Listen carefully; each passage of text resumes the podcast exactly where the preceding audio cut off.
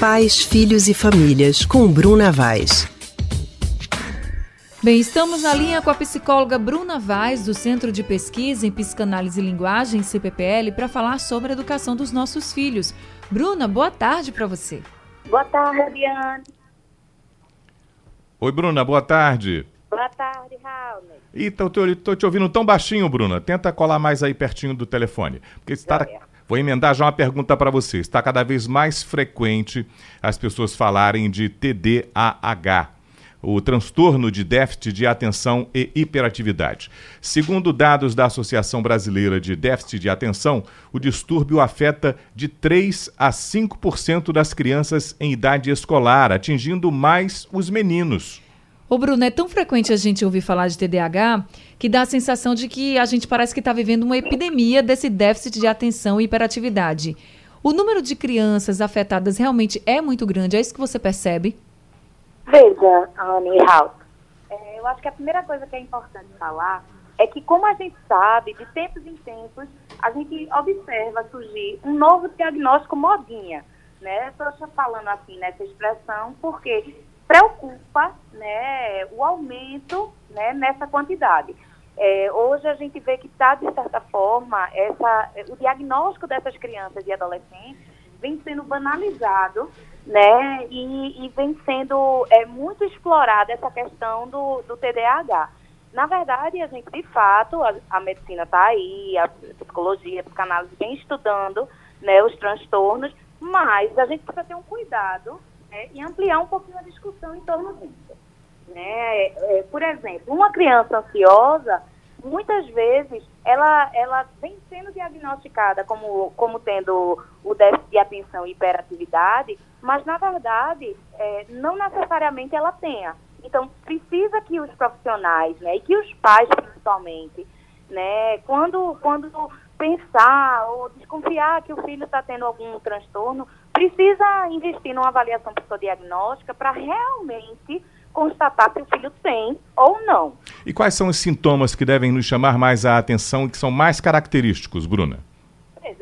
de atenção e hiperatividade, é, os sintomas vão incluir né, a falta de atenção, né, a hiperatividade da criança.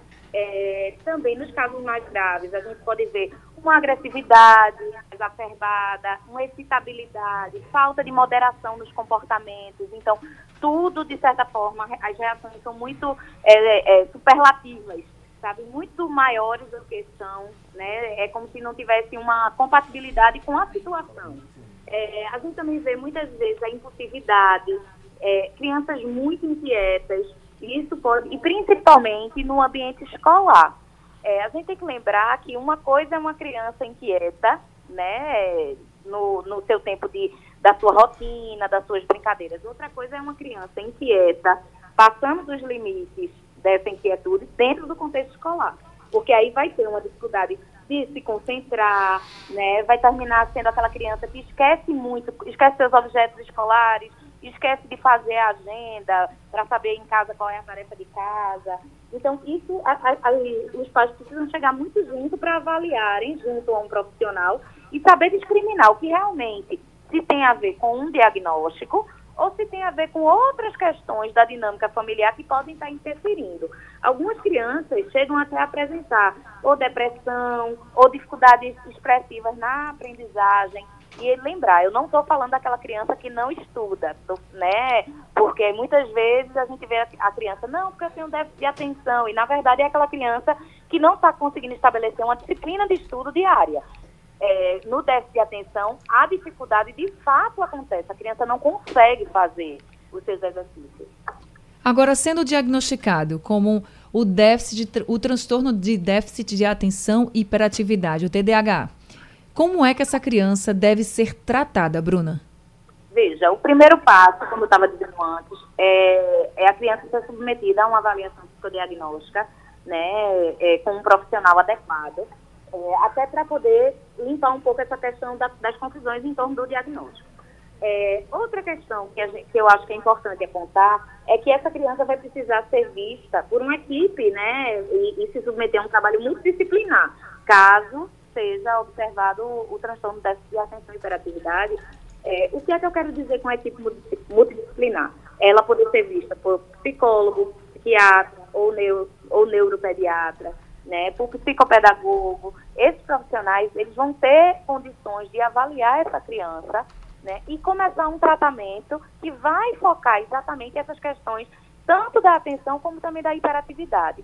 Hoje, junto com essa questão de um, um alto índice de, de, diagnóstico, vem surgindo também algumas terapêuticas é, também da modinha, né, que às vezes é como se, se de certa forma, padronizasse o, o, cuidado e os tratamentos. Mas, na verdade, a gente tem que ter um, um tratamento muito adequado é, e muito personalizado para aquela criança, né, dentro da, do que aquela criança apresenta como déficit.